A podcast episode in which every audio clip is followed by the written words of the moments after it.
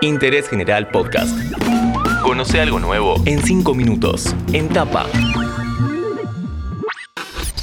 Hola, ¿cómo están? Soy Juan Chifilardi y les doy la bienvenida a un nuevo podcast de interés general. Vamos a abordar un tema en 5 minutos muy interesante, el home office.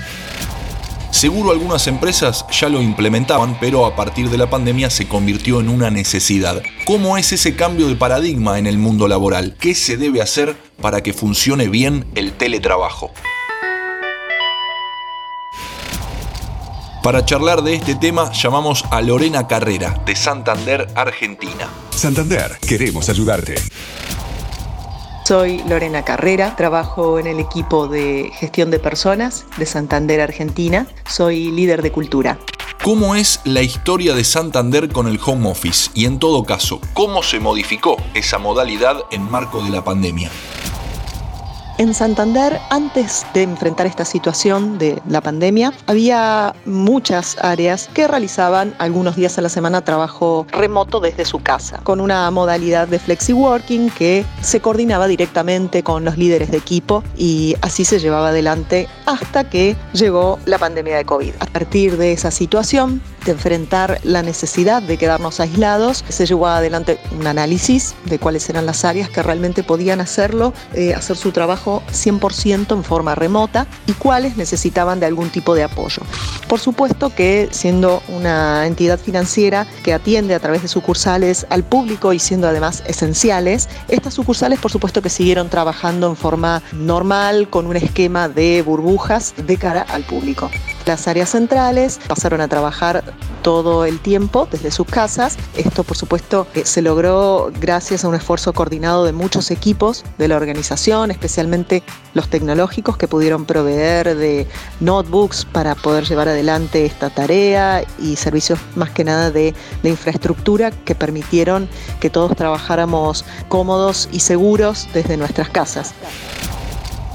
¿Qué herramientas brindó la empresa a los empleados para el teletrabajo? Dentro de las medidas que se tomaron también para hacer más cómodo el trabajo desde casa fue enviar sillas a todas las personas que realizábamos el, trabajo desde casa, así como también un monto en concepto de pago de servicios de Internet y por supuesto para aquellas personas que sí tenían que acercarse al lugar de trabajo, ya sean las sucursales o los edificios centrales, se cubría el transporte privado. Así también durante todo lo que fue el 2020 y lo que va del 2021, desde el equipo de clima y engagement, se estuvo trabajando con todas las personas que realizan sus funciones desde sus casas para poder entender cuáles son las sensaciones que atraviesan, cuáles son las recomendaciones que tienen a partir de su experiencia en el trabajo desde casa, qué les está faltando, cómo viven el trabajo, cómo lo sienten, se sienten cómodos, recomendarían trabajar desde casa. Y a partir de toda esa información la verdad es que nos retroalimentamos permanentemente para ir ajustando las acciones, los beneficios, las propuestas que hacemos desde la organización para acompañar a todas las personas que trabajan en estas condiciones. ¿Cuál es el resultado de ese diálogo entre la empresa y sus empleados? ¿Están a gusto con el trabajo a distancia? Si tenemos en cuenta las opiniones de las personas, la verdad es que podríamos decir que la gran mayoría se vuelca por mantener un esquema de trabajo mixto entre unos días en casa y unos días en las oficinas o en los edificios centrales para compartir más que nada momentos con los equipos de trabajo, cuando sea posible, por supuesto, y desde casa también para favorecer lo que es el balance de la vida personal con la vida laboral.